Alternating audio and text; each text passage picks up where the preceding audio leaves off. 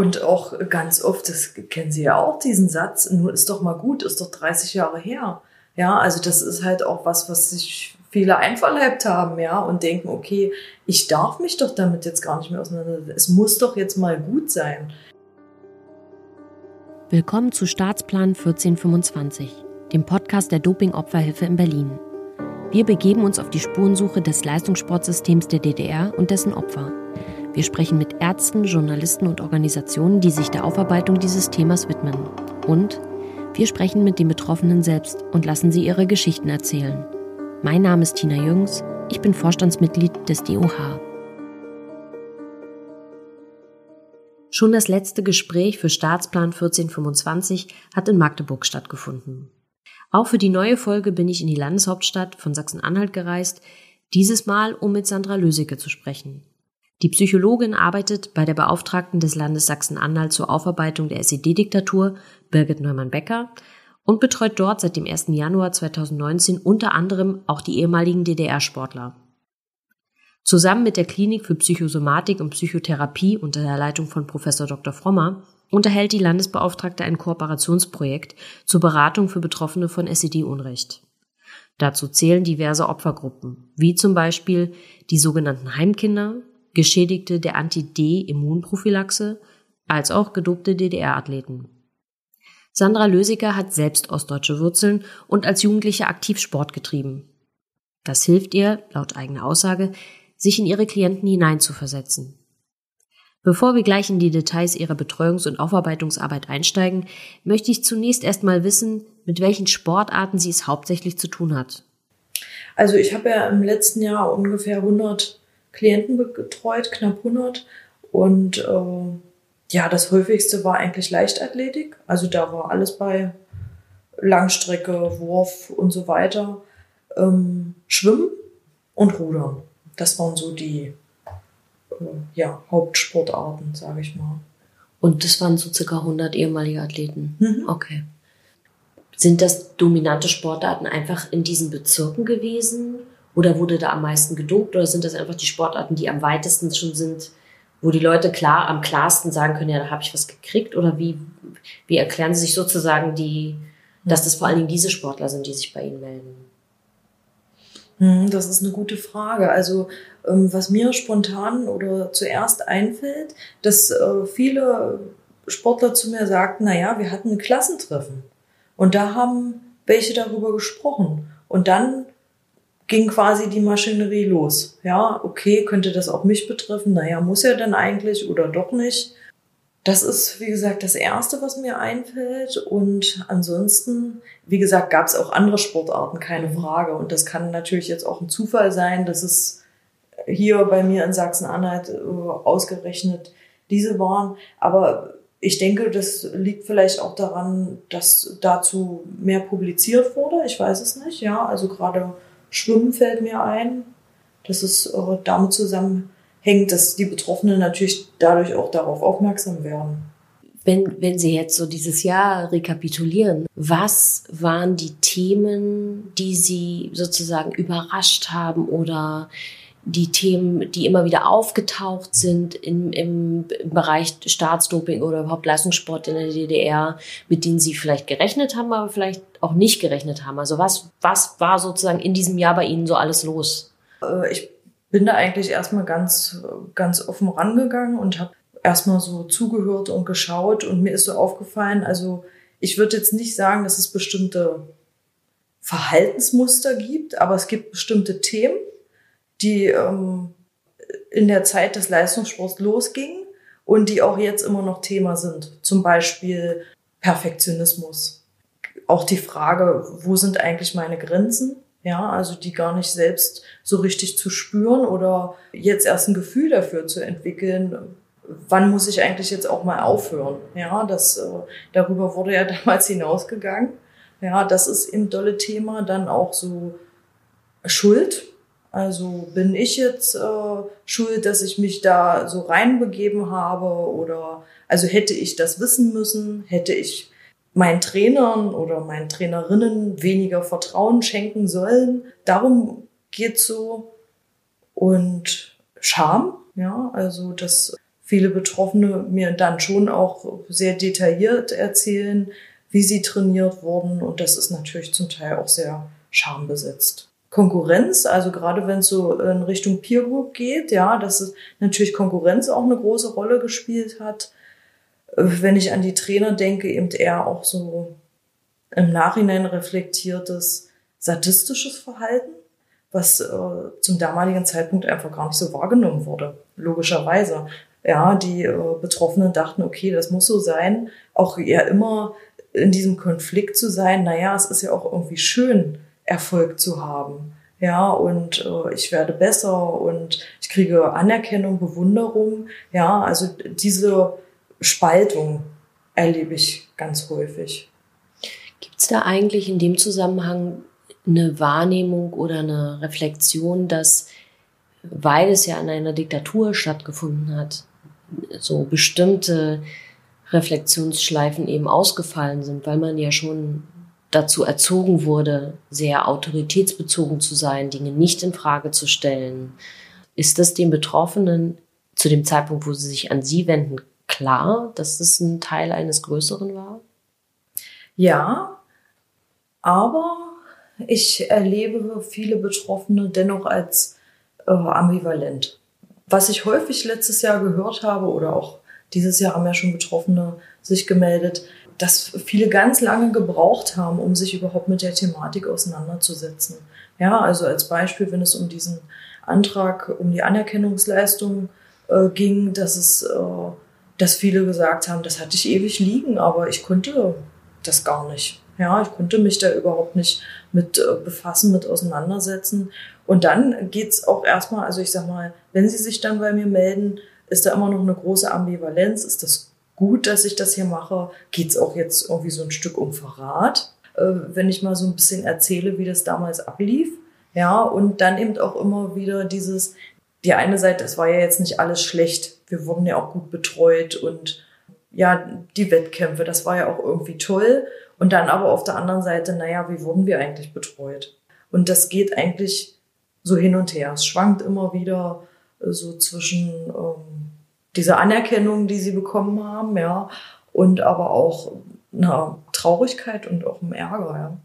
Ich, was, was, was uns auch begegnet, und das würde mich interessieren, ob Sie das auch so empfinden, ist, dass es lange braucht und viele Gespräche braucht, bis man zu so einem Punkt kommt, dass die Beziehung zwischen Trainer und Sportler näher angeguckt wird. Also es gibt diese erste Ebene, wo gesagt wird, nee, und der war zwar hart, aber wir haben auch was erreicht, bis hin zu, ja, waren das, so wie Sie eben gerade gesagt haben, was waren denn das eigentlich für Trainingsmethoden? Wie wurden wir denn betreut?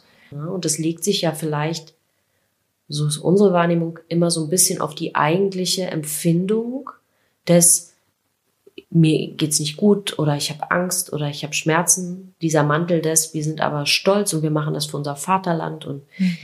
das wird immer so drüber gestülpt so dass die anderen Sachen viel länger brauchen, bis die, die das spüren, die Sportler, mhm. bis sie da hinkommen. Ist das was, was Sie auch merken in der Unterhaltung mit den Sportlern? Ja, auf jeden Fall. Also ich würde das wie so mehrere Schichten betrachten. Also so ganz oben liegt irgendwie so eine Schicht der Idealisierung drauf. Ganz oft höre ich, mein Trainer, der war wie Gott. Meine Trainerin, die Göttin, ja.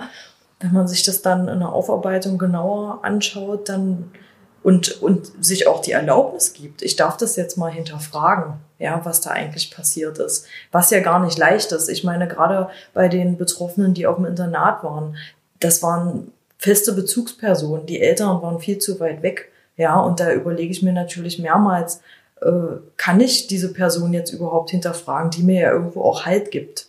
Ja, das ist ja auch ein wichtiger Punkt. Ja, wie gesagt, da kommt erst so eine ähm, Idealisierung und wenn die Schicht dann so langsam bröckelt, dann natürlich auch so ein kritisches Hinterfragen. Ja, was wurde da eigentlich mit mir gemacht? Wie wurde da mit mir umgegangen?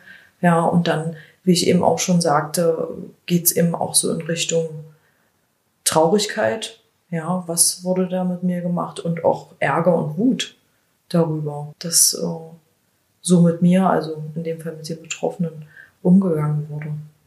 Gibt es so nachgelagerte na Muster möchte ich nicht sagen, aber Dinge, die ihnen immer wieder begegnen, zum Beispiel Substanzabhängigkeiten, Bindungslosigkeit oder Unfähigkeit will ich nicht sagen, weil das impliziert irgendwie so eine Schuld, ja. Aber mhm. also lauter Dinge, die mit, sagen wir mal, Beziehungen zu anderen Menschen zu tun haben, mit Vertrauen zu tun haben. Gibt es da Dinge, die, die da auffällig sind? Also ähm, Sie haben ja so angefangen mit Substanzabhängigkeit. Also das spielt auf jeden Fall bei einigen Betroffenen auch eine Rolle. Finde ich sehr nachvollziehbar, ja, weil auf einmal gab es da kein Doping mehr, also auch wenn es unwissentlich war. Der Körper wusste es ja, ja, und da musste vielleicht irgendwas her, sozusagen. Das ist auf jeden Fall Thema, was auffällt, könnte man vielleicht so sagen, ist entweder, dass die Betroffenen sehr schnell sehr vertraut mit mir sprechen, wo ich dann auch manchmal so denke, na ja, da schützen sie sich vielleicht auch ein bisschen zu wenig. Aber gut, wird, wird ja auch einen Grund haben, sich nach so vielen Jahren endlich mal jemandem anvertrauen zu können, ja. Dann wiederum aber auch ein großes Misstrauen. Ja, jetzt auf einmal, also kann man ja so sagen, ich arbeite im Prinzip für Vaterstaat, wenn man es mal so betrachtet. Jetzt auf einmal will mir der Staat helfen, der mich doch eigentlich so hintergangen hat. Mhm. Ja, also das ist natürlich auch ähm, Thema oder dieses Misstrauen, finde ich, ähm, fällt auf. Also ist im Prinzip kein Widerspruch, dass viele Betroffene am Anfang gleich sehr viel über sich erzählen, aber vielleicht auch eher oberflächlich und den, dann den Sack auch erstmal wieder zumachen. Ja, um sich äh, ja dann hoffentlich auch ein Stück weit zu schützen, finde ich eine gesunde Reaktion, ja, aber wie gesagt, das, das wechselt sehr schnell. Also das ist dann, dass ich eben auch merke, ich muss äh, da dolle drauf achten, die Betroffenen auch zu schützen, ja, und zu sagen, machen wir hier vielleicht auch heute erstmal einen Punkt. Nicht, weil ich nicht interessiert bin oder äh, weil ich sie loswerden will. Also das ist immer ganz wichtig, das offen zu kommunizieren, weil die Betroffenen das manchmal denken, ja, okay, warum hören wir denn jetzt auf und äh, das als Ablehnung vielleicht erleben, dass ich äh, das dann kommuniziere und ihm sage, es könnte eben auch im Nachhinein zu viel sein, weil es arbeitet ja noch ganz viel nach. Ähm, auch wenn es in Richtung Interesse geht. Also wenn ich, ich bin, wie gesagt, sehr neugierig, also was ja auch ganz gut ist in meinem Beruf. Aber ich glaube, auch das kann falsch verstanden werden. Ja, also zu viel Interesse, vielleicht auch dann zu viel Nähe, ja, die ja vielleicht auch äh, so nicht gekannt, also oder nicht äh, keiner kennenlernen konnte. Ja, also nicht keiner, sondern bestimmte Betroffene nicht nicht hatten, sondern eher so eine Härte immer erlebt haben.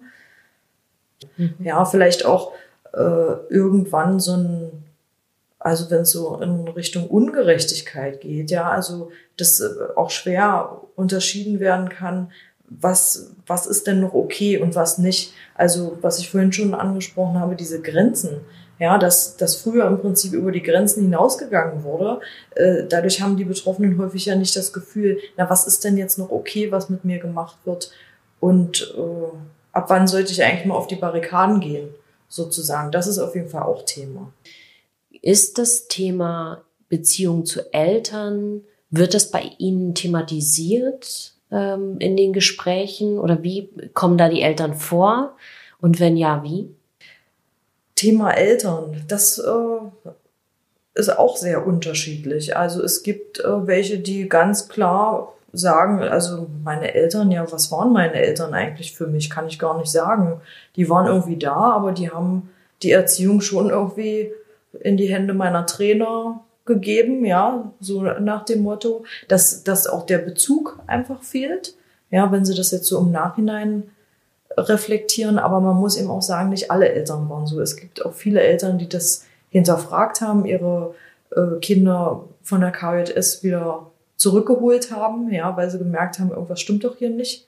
Ja, also das ist sehr, da sind die Betroffenen dann natürlich auch im Nachhinein sehr dankbar drüber, aber auch erst im Nachhinein. Also ich hatte viele Betroffene, die gesagt haben, also ich habe meine Eltern dafür gehasst, dass sie das gemacht haben. Ja, das war doch alles so toll und ich hatte meinen Sport und das war ganz wichtig für mich und dann sollte ich da auf einmal weg. Die das einfach zu dem Zeitpunkt nachvollziehbar nicht verstanden haben ich finde, was dieses ganze Spektrum zeigt von, ne, von totaler Traurigkeit darüber, was dem eigenen Kind passiert ist und, und Hilflosigkeit und einem Wegschieben und Bagatellisieren dessen, was das Kind erlitten hat, eigentlich sehr gut zeigt, dass Diktaturen das schaffen, jede Form von Beziehung zu pervertieren und zu manipulieren.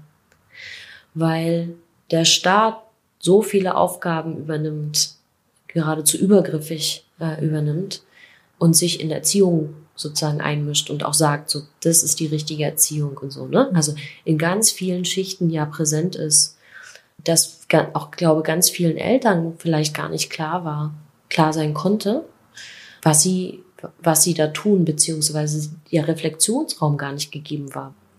Ich will mich da jetzt, will das auch nicht bewerten, ja, ähm, weil ich finde, das ist ein ganz schwieriges mhm. Thema. Ähm, ich denke, was ja tatsächlich so war, ähm, ich ja, ich vergleiche das immer mit so einem Bild, mit einem Gemälde. Also wenn ich wirklich so nah dran stehe, dann kann ich nicht viel sehen. Ja, ich brauche erst einen gewissen Abstand. Ja, und ich glaube, das war eben einfach, oder das wurde ja extra so gemacht, ja, dass die Leute diesen Abstand nicht bekommen haben und äh, oder die Menschen, die in der DDR gelebt haben, diesen Abstand nicht bekommen haben und ähm, ja, dadurch eben zum Teil das auch nicht reflektieren konnten. Also ohne das jetzt äh, irgendwie in Schutz zu nehmen oder so. Aber ich, also mir geht es einfach darum, das besser zu verstehen. Wie konnte das dann so, wie konnte das so passieren? Und äh, das, das ist ja auch jetzt immer noch so nah dran. Also ich glaube, deshalb sind Berater, Psychologen, wie auch immer, auch so wichtig, also um einfach mit einem Außenstehenden darüber zu sprechen, weil es im Rahmen der Familie häufig gar nicht so leicht ist, ja, äh, da mal drüber zu reden und was mir eben auch gerade noch einfiel, ich finde ein ganz wichtiges Gefühl, was eine Rolle gespielt hat, nämlich Angst. Ja, also die Angst davor, was, was passiert mir denn, wenn ich jetzt wirklich das mal hinterfrage?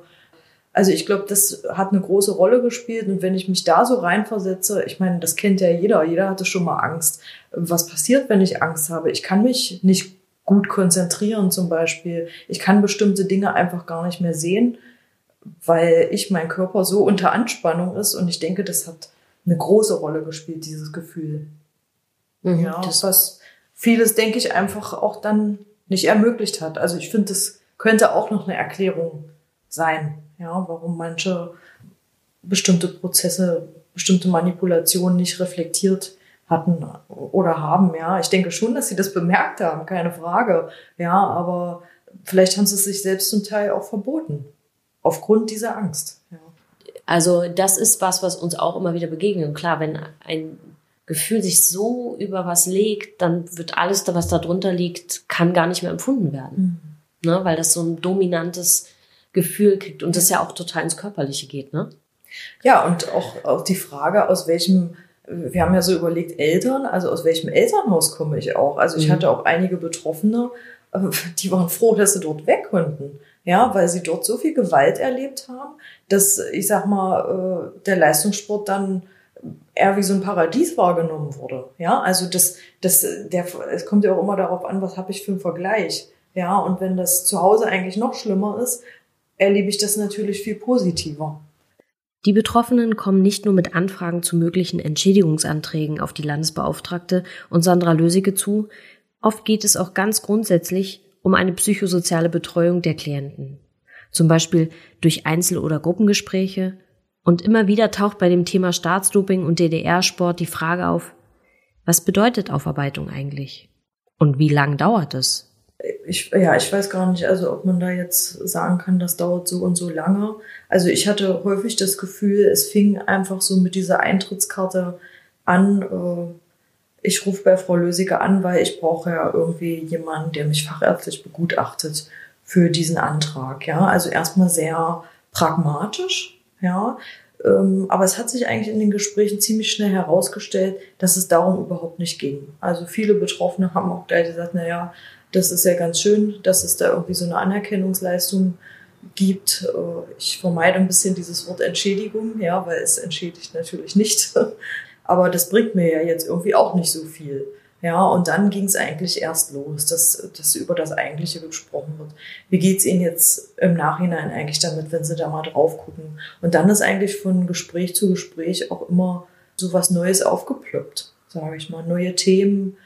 Ja, und dann kommt es natürlich auch auf jeden Einzelnen an, ob er das weiter aufarbeiten möchte und auch kann. Ja, also das, ich weiß gar nicht, das kann man ja gar nicht so bewusst entscheiden, sondern es entscheidet ja auch so ein bisschen die Seele, ja, ob sie einem das zumuten kann, so ist immer so mein Bild, ja. Und da gibt's äh, Klienten, die auch wirklich äh, sich dann in Psychotherapie begeben haben und andere, die auch gesagt haben, ich könnte es mir später vorstellen, aber jetzt reicht mir das auch erstmal so, weil mich das einfach in meinem, in meinem aktuellen Leben so äh, einschränkt auch. Äh, das tut mir dann auch nicht mehr gut. Also da muss man natürlich auch so, so ein bisschen gucken. Also genau. quasi so viel zulässt, wie bewältigbar ist. Ja, so könnte man das, so könnte man das sagen. Ich habe viel auch darüber mit anderen geredet, warum gibt es dieses Zeitfenster, ja? Warum brauchen die Leute so lange? Und da gibt's, glaube ich, ganz viele Faktoren. Dann würde mich interessieren, wie Sie das sehen. Das eine ist, was wir auch schon besprochen haben, dieses, man braucht Abstand. Mhm. Viele Sachen sind vielleicht durch, dadurch, dass sie vielleicht sehr traumatisch waren, dissoziiert wurden. Das heißt, man hat da sozusagen gar keine aktive Erinnerung dran. Mhm. Und dann kompensiert ab einem bestimmten Alter der Körper nicht mehr so gut. Naja, ich denke, also das fällt mir auch noch dazu ein, was mich auch immer besonders erschüttert, wie viele Erkrankungen die Betroffenen haben. Ja, also das ist ja zum Teil, das sagen die ja auch, haben die ein Skelett von einem 70-Jährigen, obwohl sie erst 50 sind, zum Beispiel, ja. Und ähm, ich glaube, das passt auch zu Ihrer Frage, also dass das auch ein Grund ist, wenn ich mich körperlich schon so schlecht fühle, ja, mich dann auch noch psychisch damit auseinanderzusetzen. Also die Psyche ist ja nicht von unserem Körper getrennt. Also das wirkt sich natürlich auch wieder aus. Das ist ja ein Wechselspiel, ja. Das überlege ich mir, glaube ich, auch dreimal, wenn ich das überhaupt überlegen kann, ja, wenn es nicht sowieso äh, von ganz alleine kommt. Oder es ist eben total abgespalten, also dass viele da noch gar nicht, äh, noch gar keinen Zugang zu haben, weil es vielleicht auch einfach zu traumatisch ist. Ja, das kann ja auch sein. Also ähm, ich, ich finde im Prinzip, äh, das stelle ich ja immer wieder fest, wie traumatisiert die Betroffenen sind. Das finde ich ist eine total gesunde Reaktion auf diese pathologischen Verhältnisse, die da geherrscht haben. Trauma verjährt ja nicht. Mhm. Und deswegen setzen wir uns als Verein natürlich auch für die Entfristung ein, weil ganz viele Leute jetzt erst in der Lage sind, sich dem zu stellen. Und warum ist denn das so? Mhm. Und ich glaube, das hat eben mit dieser Gesamtlage von erlebten Traumata zu tun, äh, körperlichen Gebrechen, die dann erst wirklich losgehen. Ähm, dieses ganze Schambesetzte, dass man ja eigentlich gar nicht drüber reden möchte, dass man vielleicht auch denkt, das ist normal und es geht allen so. Mhm. Vielleicht nicht versteht, dass es systemisch war und das immer noch denkt, das ist ein individuelles Ding und den anderen geht's ja super. Ja. Ne? Ja, und auch ganz oft, das kennen Sie ja auch, diesen Satz, nur ist doch mal gut, ist doch 30 Jahre her. Ja, also das ist halt auch was, was sich viele einverleibt haben, ja, und denken, okay, ich darf mich doch damit jetzt gar nicht mehr auseinandersetzen. Es muss doch jetzt mal gut sein. Ja, und ich habe ein gutes Beispiel. Also ich bin ja ähm, auch noch Psychotherapeutin in Ausbildung und ich habe eine Patientin, die ist seit zwei Jahren bei mir.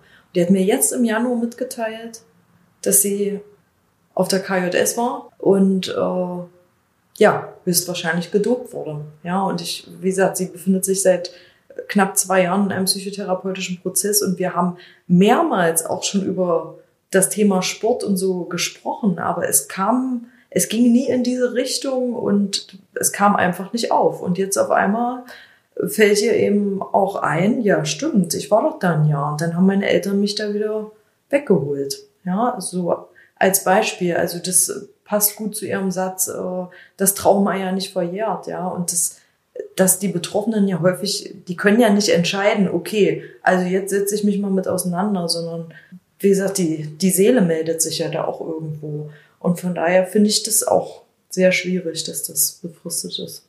Sandra Lösiger hat seit ihrem Antritt bei der Landesbeauftragten unzählige Gespräche mit Betroffenen geführt. Man merkt, dass die Geschichten der ehemaligen Sportler sie nicht kalt lassen. Gab es da Fälle, die sie besonders berührt haben? Es waren so viele. also. Können auch mehr ähm, sein. Ja, also ich würde, ich weiß nicht, ob es eine Geschichte ist oder ob es einfach so bestimmte ähm, Kurzgeschichten von Betroffenen sind. Ja, also wenn es dann zum Beispiel darum ging, äh, wenn sie beschrieben haben, wie wenig sie, also die rhythmischen Sportgymnastinnen zum Beispiel, wie wenig sie zu essen bekommen haben, ja, dass äh, zum Teil dann nicht mal mehr getrunken wurde, damit die Waage äh, eben ein äh, anderes Gewicht anzeigt. Ja, also das, das waren zum Beispiel Momente, die mich sehr erschüttert haben. Oder auch ähm, nackt vor Trainern, ja, solche Sachen. Also da gab's ja äh, diese Bestrahlungsräume zum Beispiel, ja, oder auch, äh, weiß ich nicht, zu fünft nebeneinander beim äh, Gynäkologen. Also das, das alles sehr, also ich sag mal so vor allem das Schambesetzte, glaube ich, ja. Also liegt wahrscheinlich auch daran, dass ich auch eine Frau bin und mich dann da einfach mal reinversetzt habe, ja. Auch das Körperliche hat mich sehr erschrocken, also wie viele sich körperlich eben sehr verändert haben und wie schlimm das für sie gewesen sein muss. Einfach das Gefühl gehabt haben, ich bin irgendwie nicht mehr in meinem Körper, das gehört irgendwie gar nicht mehr zu mir. Also quasi, es gab ja die, die ähm, so gedopt wurden, dass sie klein und grazil geblieben sind und dann aber auch die, die so richtig kräftig wurden, ja, und äh, sich eben gefragt haben, okay, das soll jetzt noch zu mir gehören. Ja, also das hat äh, ja mich auch sehr ähm, bewegt, erschüttert. Ja, und dann, wie gesagt, eben immer auch so so vereinzelt wie mit den, ja, das muss man ja so sagen, mit den Minderjährigen umgegangen wurde. Auch ähm, dieser Tagesablauf, also im Prinzip, das ja, das ist auch interessant. Es gab ja auch gar keine Zeit, um irgendwas zu reflektieren, weil der Tag war ja so vollgepackt. Ja, also dass die äh, Kinder eigentlich nur noch tot ins Bett fallen konnten, sozusagen. Ja, und dann nebenbei noch Schule. Ja, also immer auch ganz viel Disziplin wenig Kind sein? Wenig, ja, eigentlich doch gar nicht, wenn man es mal so betrachtet. Ja, also ich weiß nicht, was das noch mit Kindsein zu tun hat. Jetzt nach so einem Jahr und mit all diesen Fällen, die Sie auch betreuen, was sind noch so Themen, wo Sie glauben, ah, da weiß die Öffentlichkeit gar nicht genug darüber oder da wissen wir auch wissenschaftlich, ja, in der mhm. Aufarbeitung vielleicht auch noch zu wenig. Gibt es da was? Na, ich denke schon, dass das äh, Thema sexueller Missbrauch mehr thematisiert werden sollte. Ja, das ist eben ein sehr, sehr schambesetztes Thema und ich habe das Gefühl, da könnte schon noch mehr gemacht werden. Ich meine, das war ja in der DDR eh ein großes Thema oder eben Dinge nicht zu thematisieren, ja, alles geheim zu halten. Und, und das ist äh, wie so ein Tabu im Tabu mhm. irgendwie, ja. Also das ist ja eh so ein Thema, was, was so eine Stille hat, ja, und dann irgendwie noch mal mehr. Ja, und ich glaube auch, dass viele Betroffene auch erstmal das Bewusstsein dafür kriegen müssen, na, ab wann ist es denn ein Missbrauch? Also, weil wenn ich immer wieder suggeriert bekomme, hab dich nicht so, ist schon okay, oder dann brauche ich doch auch eine Weile, um erstmal selbst ein Gefühl dafür zu entwickeln, ja, war das denn überhaupt noch okay, ja, oder war das eigentlich schon grenzüberschreitend, ja? Also eine, ja, es gibt ja die Berührung und die Berührung. Und äh, ich denke, was auch wichtig ist, einfach, ähm, was brauchen die Betroffenen eigentlich auch für eine therapeutische, psychosoziale Begleitung? Ja, also was braucht es, worauf äh, sollten Berater auch achten? Ich finde, das ist auch wichtig, weil es ist ja schon so ein fortwirkendes Leid. Also bestimmte Themen, wie wir vorhin schon hatten, Perfektionismus und so weiter, äh, Grenzüberschreitung, das spielt ja in dem Leben der Betroffenen immer noch eine große Rolle. Ja, und ich glaube, das ist ganz wichtig, wenn man mit dieser betroffenen Gruppe arbeitet, also psychotherapeutisch arbeitet zum Beispiel, wie gehe ich damit um? Das eine ist natürlich sich, äh, man kann sich ganz viel darüber belesen, aber das ist ja schon so, die, letztlich sind die Betroffenen die Experten, ja, und äh, da lernt man am meisten. Mhm. Ja, so, so verstehe ich das immer. Und deshalb ist es, glaube ich, sehr wichtig auch äh, zu wissen, okay, worauf muss man achten?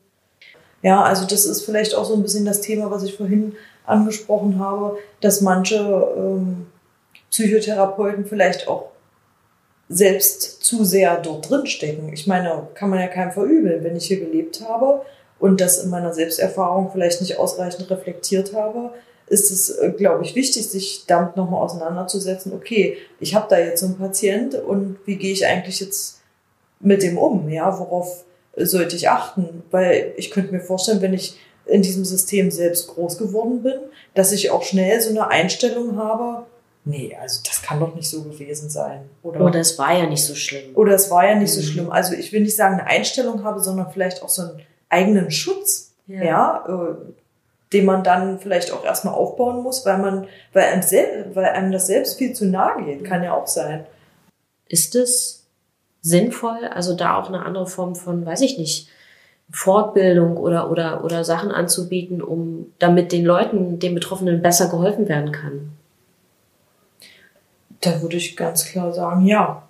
Also ähm, genau, es gibt ja auch nicht die Betroffenen, ja, die, wie Sie schon sagen, da kommt das Trauma, das Trauma. Das ist ja am Anfang vielleicht auch gar nicht so klar, weil es den Betroffenen auch gar nicht bewusst ist. Also ich denke schon, dass man schnell ein Gefühl, Gefühl dafür bekommt, ob jemand äh, mehrfach traumatisiert ist oder nicht. Ja, aber äh, dennoch ist es sehr wichtig, dann auch vorsichtig zu sein und zu gucken, äh, was ist jetzt auch die richtige Indikation, also welche, welche Therapieform auch, ja. Und ich denke, ähm, das ist schon wichtig, dass es dazu Weiterbildung gibt, Fortbildung, äh, vielleicht auch ähm, Supervision. Also wir haben ja in unserer Klinik und auch hier viele Fallsupervisionen, ja, daran lernt man das ja eigentlich am besten. Gibt es was, was Sie sich sozusagen für, für die Stelle hier und für die Arbeit, die Sie hier machen, wünschen, aber auch für die Betroffenen, mit denen Sie zu tun haben? Ja, was wünsche ich mir für die Betroffenen? Das ist vielleicht ein guter Zeitpunkt dafür auch. Also wir hatten ja eine Gruppe bis 31.12.2019 und ich denke, es gibt auch ganz viele Betroffene, die diese Gruppe gerne in Anspruch genommen hätten. Ähm, aber aus irgendwelchen Gründen hat es eben auch einfach nicht gepasst. Ja, ob es jetzt der Ort war, also es fand in Halle statt, ähm, oder die Uhrzeit, wie auch immer. Und da würde ich mir irgendwie schon sowas wünschen, dass äh, Betroffene von DDR-Staatsdoping die Möglichkeit haben, sich mehr auszutauschen, mehr äh, ihre Erfahrungen, ich sag mal, abzugleichen auch. Das ist ja auch sowas, ja, dass viele das dann so ein bisschen abgleichen, vielleicht auch Kontakte knüpfen, Leute von früher wieder treffen und äh, einfach sich unter Gleichgesinnten austauschen können. Ja, das ist äh, ja so was Wichtiges. Das würde ich mir irgendwie für die Betroffenen wünschen, dass sie das auch in Anspruch nehmen, sich da ernst nehmen. Also da sind wir wieder bei diesem Thema, brauche ich das überhaupt? Ist das jetzt übertrieben? Sollte ich mich nach 30 Jahren dann noch in so eine Gruppe begeben? Habe ich nicht eigentlich ganz andere Probleme? Dass sie sich einfach äh, dahingehend irgendwie ernst nehmen. Nicht irgendwie, dass sie sich ernst nehmen und äh, das einfach auch mal ausprobieren. Das war Staatsplan 1425, der Podcast über das Leistungssportsystem der DDR und dessen Opfer. Wenn Sie selbst Betroffener sind oder sich für die Anliegen der Doping-Opferhilfe interessieren, gehen Sie auf unsere Website unter www no-doping.org.